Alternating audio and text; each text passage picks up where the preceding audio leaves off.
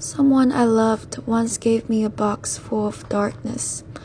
It took me years to understand that this too was a gift.